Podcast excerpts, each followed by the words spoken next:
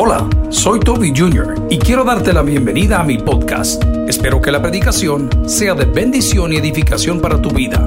Comparte esta información con otros. Espero que disfrutes lo que Dios tiene para ti el día de hoy. Que Dios te bendiga. Estamos en la casa del Señor con un propósito y es aprender de su palabra. Y a través de su palabra, muchos que estábamos muertos hemos vuelto a la vida. Y el día de hoy quiero que juntos recuperemos nuestra felicidad. Abra la Biblia en el libro de los Salmos, capítulo 41, versículos del 1 en adelante. La palabra del Señor, que está ahora dividida en capítulos y versículos, tiene un subtítulo que dice por ahí, oración para pedir salud. Una persona triste es una persona no saludable. Una persona triste es una persona muy enferma. Y muchas de las enfermedades del cuerpo tienen su punto de partida en nuestra felicidad. Sé que hay personas en esta mañana que hemos sido muy felices. ¿Alguien dice amén conmigo? Amén. Pero es normal, es normal que con el paso de los años dejemos de serlo. Sucede en los matrimonios, sucede en las iglesias, sucede en las empresas, que aquello que nos colmaba de paz y de alegría ahora es un tormento y es una cruz. Y eso queremos descubrir juntos el día de hoy a través de la palabra. ¿Cómo recuperar nuestra felicidad? El libro de los Salmos es el himnario de los hebreos y la gran mayoría de ellos ha sido atribuida a David el cantor, que a través de sus salmos y poesías y alabanzas llegó a posicionarse tras el corazón de Dios, de tal manera que fue bendecido por el Eterno para de él nacer, de su linaje, el Mesías. La palabra del Señor en el Salmo 41, del 1 al 3, la leemos en el nombre del Padre, del Hijo y del Espíritu Santo, dice, bienaventurado el que piensa en el pobre, en el día malo lo librará Jehová. Jehová lo guardará y le dará vida. Será bienaventurado en la tierra y no lo entregarás a la voluntad de sus enemigos. Jehová lo sustentará sobre el lecho del dolor y harás toda su cama en su enfermedad. Dios añada bendición a su palabra y la iglesia dice, amén. Pueden sentarse amigos y hermanos. Voy a la pregunta del día de hoy, que es una pregunta innecesaria. ¿Cuántos? Fíjese que a mí la gente más de cerca me asusta. Amén. Señora, yo creí que esos ojos eran naturales. Amén. ¿Cuántos queremos ser felices el día de hoy? Yo soy el primero y suena bien egoísta. Pero yo me he cansado muchas veces de la infelicidad, no de la infidelidad. Esa es otra cosa. Cuando estábamos muy pequeños en la casa, las actividades estaban distribuidas de una manera equitativa. Mi mamá se encargaba siempre de cocinar. Ella alistaba la ropa para la mayoría de nosotros, aunque por haber sido creados ahí en Estados Unidos ya existían las máquinas, pero las máquinas no hacían bien la labor. Mis hermanas eran las encargadas de la limpieza de los utensilios de cocina, siempre. Ella lavaban los platos, recogían la mesa y ayudaban en el quehacer. Su servidor era el encargado de abrir los portones de la casa, limpiar las ventanas. Cada una de estas cosas, de cierta manera, era remunerada. Siempre se nos daba algo. Pero haciendo las cosas extra, recuerdo que mamá hacía y lavaba los baños y los lavaba muy bien. Por eso que cuando yo veo los de mi casa me da cólera. Porque uno de hijos siempre piensa en lo que su mamá le enseñó. ¿Y qué me enseñó mi mamá? A la mujer ni todo el dinero ni todo el amor. Amén. Gracias, mamá. Amén, dice el otro sinvergüenza, el otro. Entonces, cuando yo recuerdo de los baños, cuando yo quería jugar con los muñequitos y soldados y las cosas, en los baños decía, mamá, te ayudo a lavar los baños. Ay, no decía, es que vos dejas un gran relajo y todavía se ocupaba un asunto que se llamaba Ajax. ¿Cuántos tuvieron Ajax en su mano? Hasta escaldado terminaba uno con el Ajax, ¿verdad? Pero bueno. Cuando yo terminaba en mi mente de hacer la limpieza, como dicen en El Salvador, que a mí no me gusta como se de asear la casa. Amén. Yo me sentía feliz. Los dedos andaban aturrados como cuando uno pasa en la piscina un montón de tiempo, ¿verdad? Y el gran frío. Pero usted se sentía feliz porque había colaborado en algo para con alguien. Ahora quiero terminar ya el sermón. La felicidad de nuestra vida se fue el día que dejamos de ayudarle a otro. Aquí podemos cerrar y nos vamos para casa. Hay iglesias infelices, muchas en San Salvador que tienen preciosos edificios y sus pastores pesan más de 400 libras. Y hablan de prosperidad todo el día y hablan de un montón de cosas, pero son infelices. Y le voy a decir por qué. Porque no le sirven a nadie, solo se sirven ellos mismos. Porque creen que el servir a los demás es religiosidad y que no es parte, sino que solo te van a hablar de multiplicación, de bendición, de sacerdocio, de prosperidad, de que Dios te hace aquí, que Dios te hace allá. Te hago una pregunta, ¿qué estás haciendo tú por tu comunidad? Y te la voy a contestar yo, nada. Estás estorbando el trabajo de muchos que sí quieren servir. Yo le llamo a esta iglesia que Dios hoy por hoy me permite pastorear una iglesia feliz. Usted ve a los hermanos lavando excusados felices. Ve a los hermanos parqueando carros felices. Ve a las hermanas chineando niños felices. Ve a las hermanas echando pupusas desde las cinco y media que estaba el día de hoy aquí felices. Ve a otros robando himnarios. No, tampoco, no, no, no, no, son, son felices. Pero somos una iglesia feliz. ¿Y por qué puedo decirlo con propiedad? Porque las ovejas son el reflejo de su pastor. Y yo me siento dichoso de poderle pastorear y yo me siento muy feliz de estar aquí. La pregunta es, ¿eres feliz? Cuando estabas conquistando a tu mujer, eras el hombre más feliz del universo. Un pensador que no está en ningún libro importante dijo, no hay hombre más interesado en escuchar a una mujer que aquel que le quiere dar vuelta. Amén, Franco. Y dígame, y cuénteme, ¿y cómo es él? ¿En qué lugar se enamoró de ti? Hermana Patti, pregúntale, ¿a qué dedica el tiempo libre? Es un ladrón. Pero ni el Salmo 23 nos podemos. Pero cuando la estabas conquistando, ¿cuántos hombres hay en la casa del Señor? Éramos felices. Porque andábamos buscando hasta los detalles que a ella le gustaban, andábamos buscando la oportunidad para mandarle una rosa, andábamos buscando la oportunidad para mandar una canción, estamos esperando que fuese el 14 de febrero y el regalo lo teníamos comprado desde diciembre, que era de las cosas que le dieron y no le quedaron. No, es pecado reciclar regalos. Pero se casaron. Y cuando se casaron comenzaron a dividir responsabilidades. Tú pagas la luz, yo pago el agua y tú haces esto, tú traes los niños, tú pones por acá. Y se perdieron los detalles y junto con los detalles se perdió la felicidad. ¿Alguien está recibiendo la palabra el día de hoy? Jesucristo mismo, si me está queriendo decir que esto no es bíblico, dijo que no hay amor más grande de una persona que alguien ponga su vida por su amigo. Comenzamos a ser infelices no solamente el día que dejamos de servir, sino el día que nos llenamos de orgullo y creemos que nosotros necesitamos ser servidos.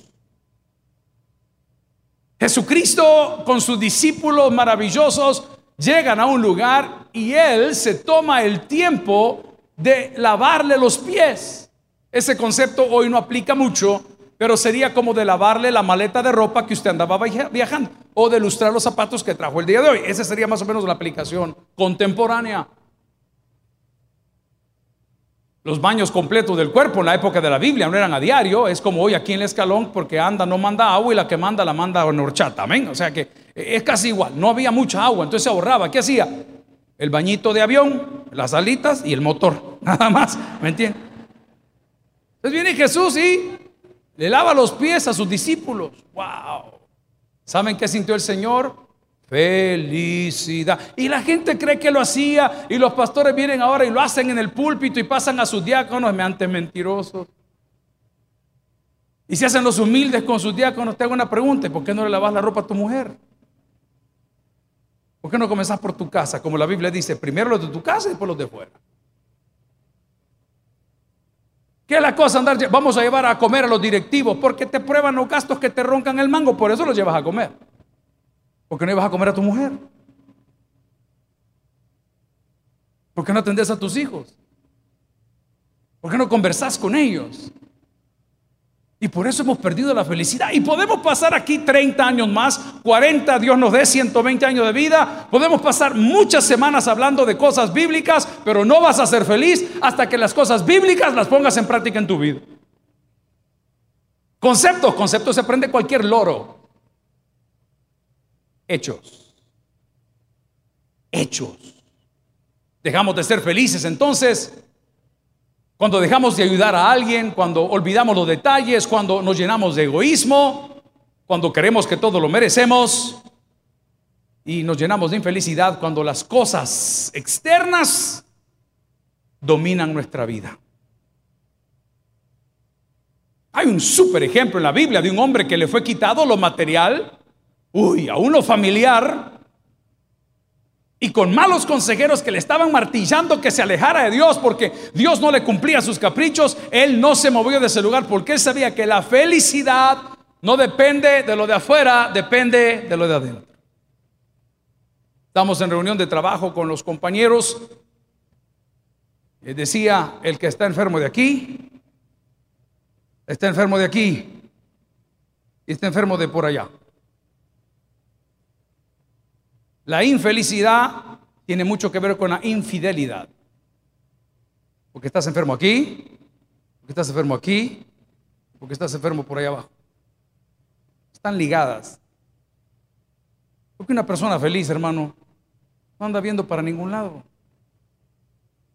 Una persona feliz se queda quieto con o con la que él escogió, que usted hipócritamente dice, Dios me la dio, solo que tiene 17 años, amo su inocencia. ¿Y usted cuántos tiene? 63. Vaya usted a saber andar presentando hipotes como que es el abuelito el que los dan. Y ese asunto no le va a resolver a usted el problema. El día de ayer salió, o por lo menos a mí, me llegó una publicación de un muchacho muy famoso, cantante, wow, así de esos bien fuertes, residente calle 13. Un suicidio anunciado. Y ese muchacho vierte su corazón y comienza a decir todo lo que siente, todo lo que tiene, todo lo que anhela y al final dice todo lo que he hecho no me sirve absolutamente nada porque yo no soy feliz. ¿Y por qué no es feliz? Porque la fuente de felicidad de los hijos de Dios no es su prosperidad, no es la ropa de marca, no es la empresa para la cual labora, no es el carro que maneja, no es la salud de la cual goza, porque entre más enfermo, más rápido vas a ver a Dios. La fuente de felicidad de los hijos de Dios es Dios mismo. A través de Cristo en nuestros corazones. Amigos y hermanos, yo se los predico en la cárcel y les digo, si ustedes no son felices aquí adentro, jamás van a ser felices allá afuera. Nunca. Y si aquí adentro de la cárcel les digo a los muchachos, ustedes no son parte de la solución, allá afuera jamás van a ver la luz del sol porque siempre serán parte del problema. En toda cosa he sido enseñada, dijo el apóstol, así para vivir con abundancia como para vivir en necesidad. El otro fue más allá, Jehová Dios, Jehová quitó, sea por los siglos, Jehová bendito. ¿Cuántos quieren ser felices el día de hoy? Vuelva a cocinarle a ese sinvergüenza.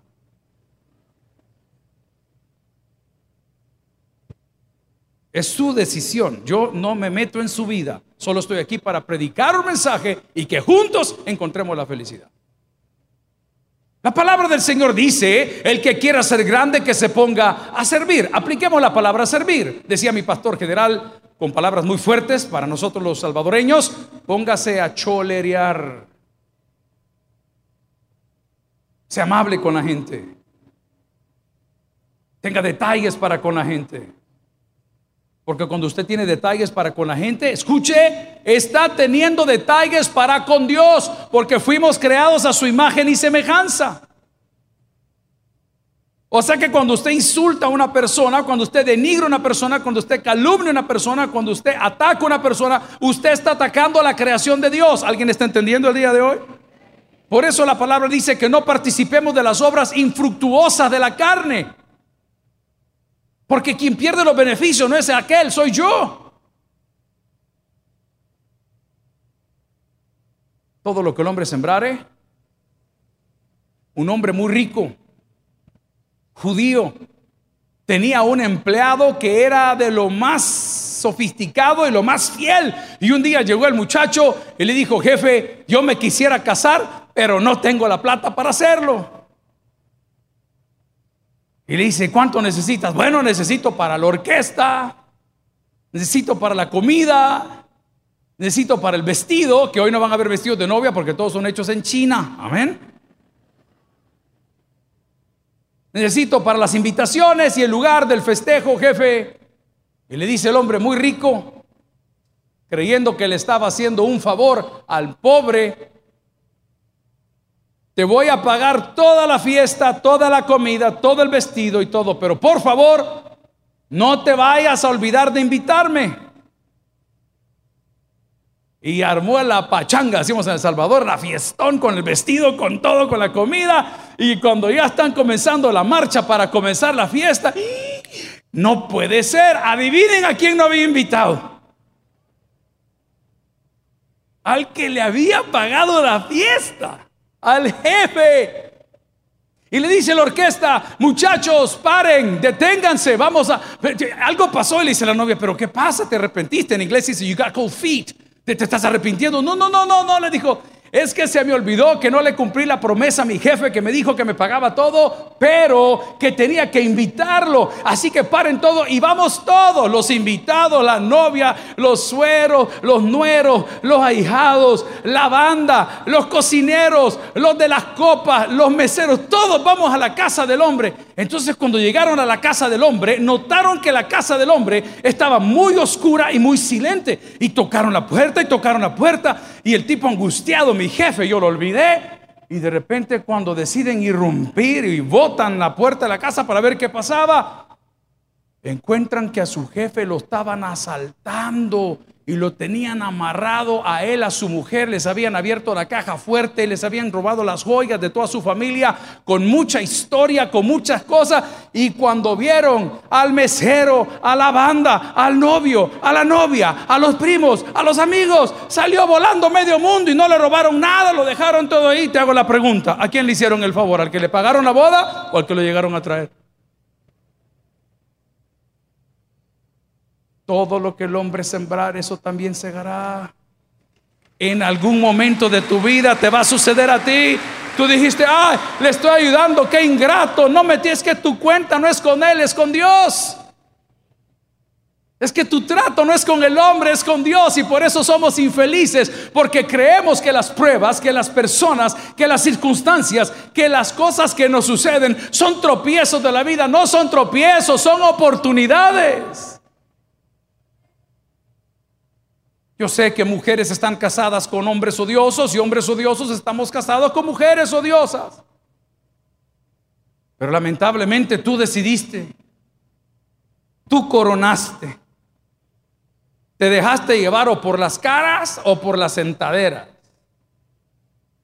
o por los músculos o por las billeteras. Y hoy está bien trabado. ¿Qué debo de hacer, Señor? ¿Debo divorciarme? De ninguna manera. Si el problema no es la mujer, el problema eres tú. Si no supiste dominar a la primera, ¿cómo vas a dominar a la segunda? Y cuando digo dominar, no hablo de un asno, no, hablo de amar. Porque el amor echa fuera el temor. ¿Qué debo de ser entonces, pastor, para ser feliz? Salmo 41.1 dice la palabra del Señor, un salmo atribuido a David, bienaventurado el que piensa en el pobre y el pobre es el necesitado. Y te voy a contestar un par de preguntas, porque mucha gente dice, ay, si Dios es Dios, ¿por qué hay pobreza? porque la pobreza es una oportunidad para todos.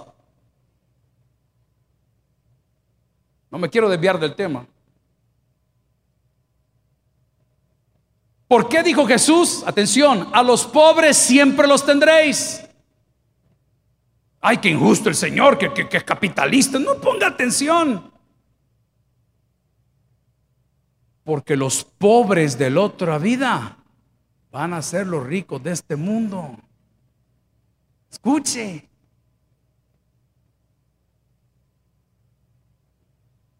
Y los pobrecitos que están hoy aquí van a ser los ricos allá. Lo voy a poner en la Biblia. Porque de los pobres es. Ah, no, pero tú todo lo quieres ver espiritual. Si el pobre es fiel a Dios, sobre poco me fuiste fiel, que dice la palabra, sobre mucho te voy a poner. Y luego la palabra dice, porque de los pobres es el reino de los cielos. Entonces dice, ¿y, ¿y, entonces cómo funciona este asunto? Las personas que te piden en la vida, en el camino, los pobres de verdad, no los estafadores que ponen las hijas aquí fuera de la iglesia, que los traen en taxi todas las mañanas y los recogen en taxi con los mareros que aquí cobran renta. No, no, esos no, esos no son pobres, esos son vividores. Pobre es el que lucha y trabaja y le alcanza, ese es pobre. Vividor es el que solo anda pidiendo, quiere que le pague la universidad de su hija, quiere que le pague el carro que anda, quiere que le mande saldo para el teléfono, quiere que le demos almuerzo al mediodía. No, eso no es pobre, es vividor. Pobre es el que, el, que lucha, el que saca su ventecita y no lo... Ese es pobre. Y cuando usted encuentra una persona de esas, honrela, porque usted lo honra a él y Dios lo va a honrar a usted.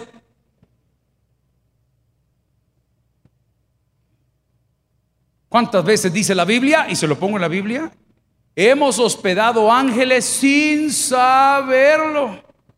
Ay, aquí está otra vez esa persona. Ay, el mismo de toda la vida. Ay, y el Señor te está diciendo, te lo voy a dejar ahí hasta que entendas que te estoy dando. Te estoy dando una oportunidad de ser bendecido. Te estoy dando una oportunidad de que tus hijos hereden bendición. Te estoy dando oportunidad que tus nietos hereden bendición. Escucha lo que te digo. ¿Cómo te sientes en Navidad o en el día del cumpleaños de tu persona favorita cuando le terminas de comprar los regalos y se los entregas? ¿eh? ¿Cómo te sientes? Piénsalo, ¿cómo te sientes? Te sientes alegre. Pero cuando comienzas a vivir mezquinamente y dices, como él no vino a mi cumpleaños, yo tampoco voy al de él. Y cuando dijo, este me regaló un par de calcetines, hoy le voy a regalar yo una barra de margarina te conviertes en un miserable. ¿Hay alguien que quiera ser feliz aquí? Ya veo menos. Porque la felicidad no es para todos.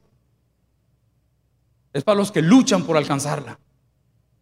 Felicidad, queridos amigos y hermanos, es pensar en el pobre de espíritu y del pobre de corazón, el que tiene necesidad sin esperar nada a cambio, porque la palabra dice que al que al pobre da, a Dios presta y él pagará. Hay gente muy rica, muy rica, pero ricas en préstamos. Los bancos les creen y por eso tienen. Pero si nos vamos a los cubos del fulanito que con esfuerzo termina su día y guarda sus 12 pesitos para mañana, no debe nada, no debe la casa, no debe renta, no debe carro, no anda haciendo negocios chuecos, te pregunto, ¿quién es más grande ante los ojos de Dios? El justo. El justo. Cuando usted es una persona justa, usted es una persona feliz. Pero cuando usted es injusto, usted anda nervioso. A la fiscalía, ve la PNC y se presina como que, ¿y, por qué? El día de ayer yo salí con los muchachos de las motocicletas y olvidé la tarjeta de circulación y la licencia. Entonces en todo el camino ellos iban bien felices y yo iba orando. Porque usted sabe que la ley es la ley. Y justo cuando íbamos saliendo al desvío ya para agarrar para los urdes estaba un retén Y uno que así anda medio. Ay, Señor, dije yo, y si me llegan a parar, les voy a arruinar el viaje a todos los amigos. Mejor no les digo nada porque ojos que no ven, cachos que no se digo, corazón que no siente. Pero si hubiese sido justo, yo les hubiese dicho, compañeros, quiero que se vayan a dar la vuelta, olvidé la tarjeta de circulación, dígame dónde están y yo los alcanzo. ¿Cuántos entienden esto? Es ser justo. Justo, señora, es pelear los temas con tu marido, no con tus hijos. Tus hijos no tienen nada que ver en tu problema. Ni con la parte de actividad sexual que tu marido no funciona. Pero como estás enojada con la vida, agarras a tus hijos. Y pareciera que nos pusimos de acuerdo cuando el pastor Casamalhuapa, porque él le predicó a las siete, y son palabras tan ciertas cuando dice, de esa mujer no me hables, de ese hombre no me hagas. Por eso somos infelices, porque somos demasiado egocéntricos. Quiero que por un minuto hoy te vayas al plano cartesiano y pienses cuáles han sido los días más felices de tu vida. Te lo voy a contar cristianamente. El día que Cristo llegó a tu corazón. ¿Sí o no? Bueno, los que no, no sé, pero la mayoría. El día que Cristo, cuán glorioso es el cambio operado en mi ser, viniendo a mi vida el Señor. Una paz que yo ansiaba tener. ¿Y qué dice el coro? Él vino a mi corazón. Él vino, Él vino a mi corazón. Oiga, soy feliz él vino. Y no tuvo que ir a ver a Reika allá al estadio, ¿me entiende lo que le di? Ese fue el día. Ahora, pero qué lindo el concepto. Desarrollémoslo. ¿Por qué eras feliz cuando Cristo vino a tu vida? Porque te diste cuenta que no valías nada. Porque viste lo que la palabra decía, que a pesar de que creíamos que lo teníamos todo, estábamos muertos en nuestros delitos y pecados. ¡Wow! Y lo descubriste y de repente dice, pero Cristo, perdón, pero Dios no dio vida juntamente con Cristo. No, hombre, usted en ese momento, hermano, ¿en qué le ayudo? ¿No es cierto? Querías ganar almas, querías servir, querías chinear niños, querías colaborar en todo, tú querías ser parte de todos los proyectos, si eras empresario andabas aportando para los orfanatos, ahí de repente poco a poco, tú solito, fuiste cerrando la llave de tu felicidad, porque en lugar de servir, te comenzaste a servir de la gente. ¿Qué dice la Biblia de la felicidad? Vaya conmigo si me acompaña, por favor, a Salmos 119, 1 y 2. El Salmo 119 es el salmo más largo de la Biblia y es un acróstico maravilloso con todas las letras del alefato y o alfabeto hebreo. Salmos 119, 1 y 2. Si ya lo encontró, me dice un fuerte amén. Bienaventurados los perfectos de camino, los que andan en la ley de Jehová. Bienaventurados los que guardan sus testimonios y con todo el corazón le buscan. ¿Alguien dice amén? Entonces, ¿cómo puedo recuperar mi felicidad? Ya vimos qué es la felicidad. Vemos cómo perdemos la felicidad. Y la pregunta es, ¿cómo puedo recuperar mi felicidad? Después de 25 años de matrimonio tengo algo que decir. Ya no puedo más. Ya no puedo más. Siempre se repite la misma historia. ¿Ah? Mi vida. ¿Se acuerdan ustedes? Otoniel Aguilar, deme la mano, por favor. Es una decisión ser feliz. No es un, no es un sentimiento. Los cielos y la tierra pasarán.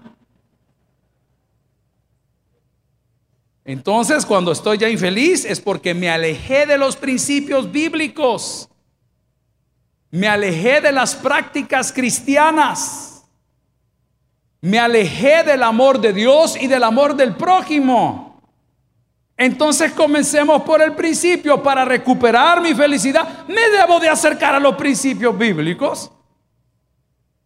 Amarás a tus enemigos. ¡Ay! Voy a tocar un tema áspero. ¿Cómo crees que puedo? Voy a poner la palabra respetar, honrar. ¿Cómo puedo honrar yo a las familias que tuvo mi papá? Ahí te la dejo en la mesa.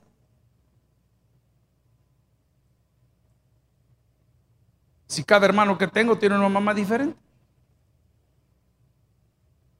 ¿Qué debo de hacer como pastor? Como hijo de mi papá y de mi mamá, yo sé qué hacer. Pero ¿qué debo de hacer como cristiano? Les voy a contar una parte bien oscura de mi vida.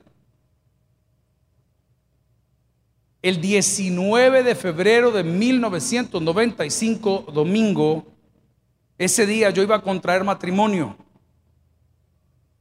Mis padres ya eran divorciados. Mi mamá vivía en Estados Unidos. Mis hermanas ya estaban acá. O creo que Patty estaba afuera, no recuerdo. Ella de la eternidad para hoy, yo me pierdo mucho, no sé por dónde. En la época bizantina, pues. Entonces hacemos las invitaciones y hacemos toda la ceremonia, hacemos todas las cosas y le digo, papá, todo está listo, va a ser domingo para invitar a los hermanos de la iglesia y me dice, si tu mamá viene al Salvador, yo no te caso. Aquí está ella que no me deja mentir.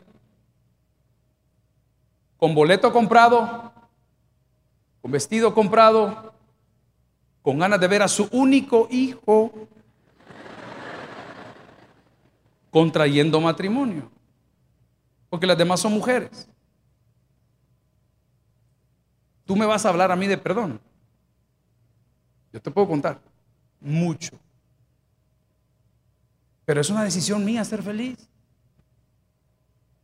¿Te imaginas el, eh, las palabras y la hermana Patti siempre ayudando? Vea, San Pati Tadeo, ayúdame con este problema. Bueno, habla con mi mamá, le digo, mira, mi papá se puso intransigente y la otra señora que estaba en aquella época más intransigente porque era la que apretaba. Te voy a dar otra. Cuando mi oficina estaba en aquel sector, porque el púlpito estaba del otro lado, él dentro de 10 años va a estar en el techo, amén. estaba allá en la oficina. Puse una fotografía de mi mamá y mía en el círculo deportivo. Yo tengo 51 años, porque tengo una idea de cuánto tiempo tengo que pertenecer a ese club que está aquí. Yo tenía un año y mi mamá está parada al lado mío y me está sosteniendo. Y dice el único.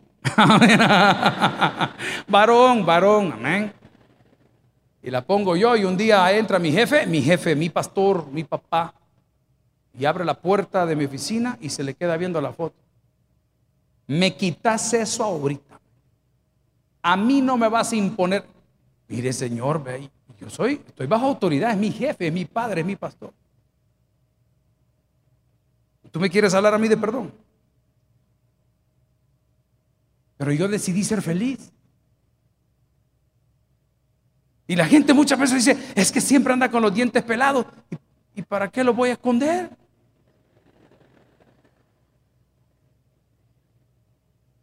La felicidad es una decisión. Pero la felicidad se activa cuando te acercas a los principios de Dios. ¿Y qué dice la Biblia? Honrarás a tu padre y a tu madre, aunque tu mamá sea una prostituta. Aunque tu papá sea político, ladrón, honrarás a tu padre y a tu madre, porque es el primer mandamiento con promesa. Gloria al Señor si se lo quiere regalar.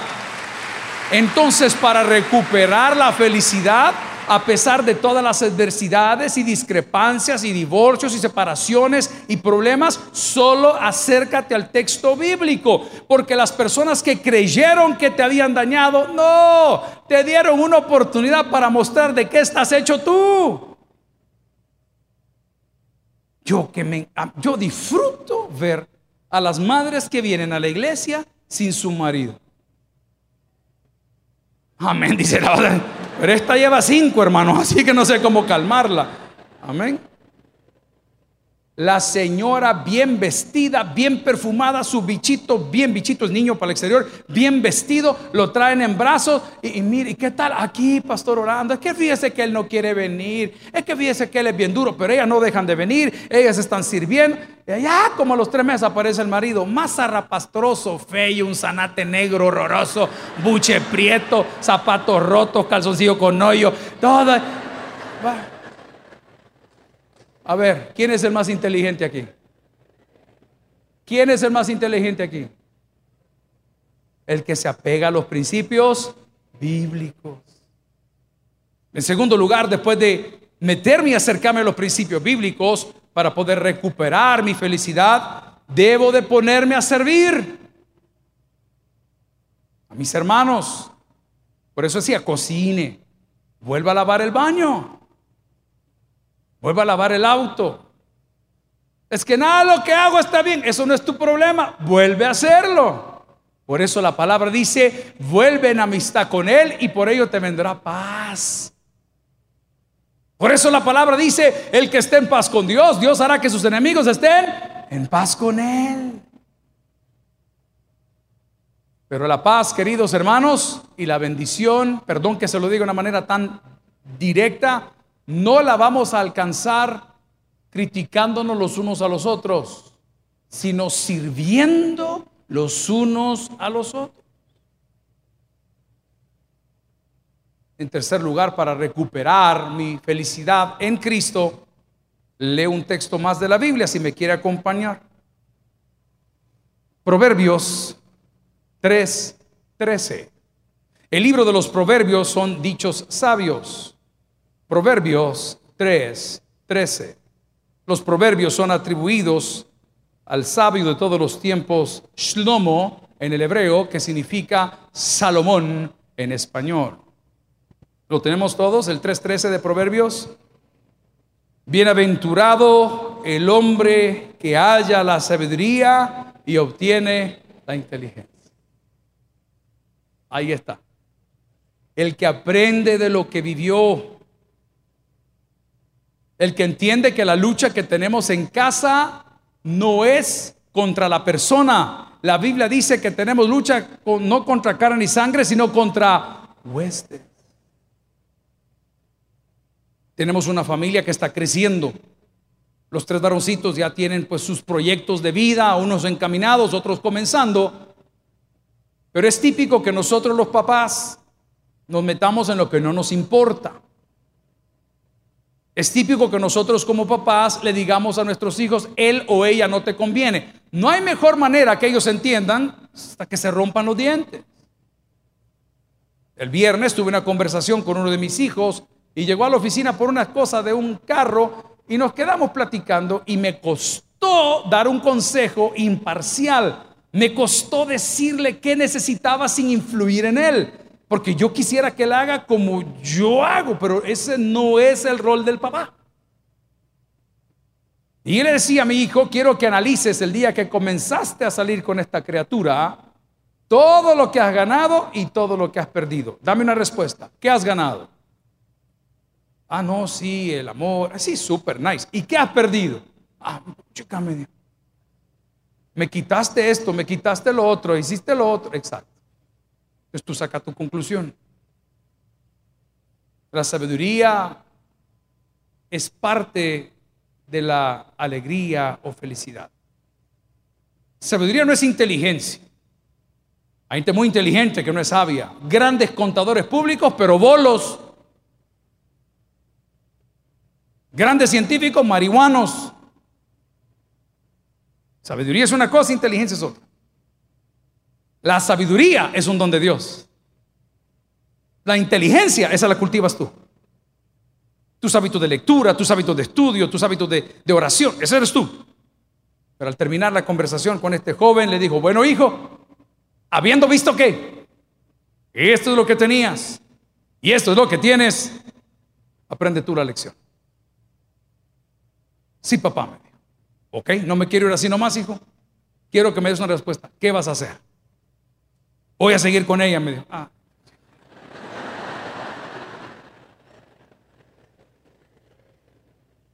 Como yo te amo, como yo te amo. Compréndeme. ¿Se acuerdan? Nadie te ama. La hermana. Ay, Bueno.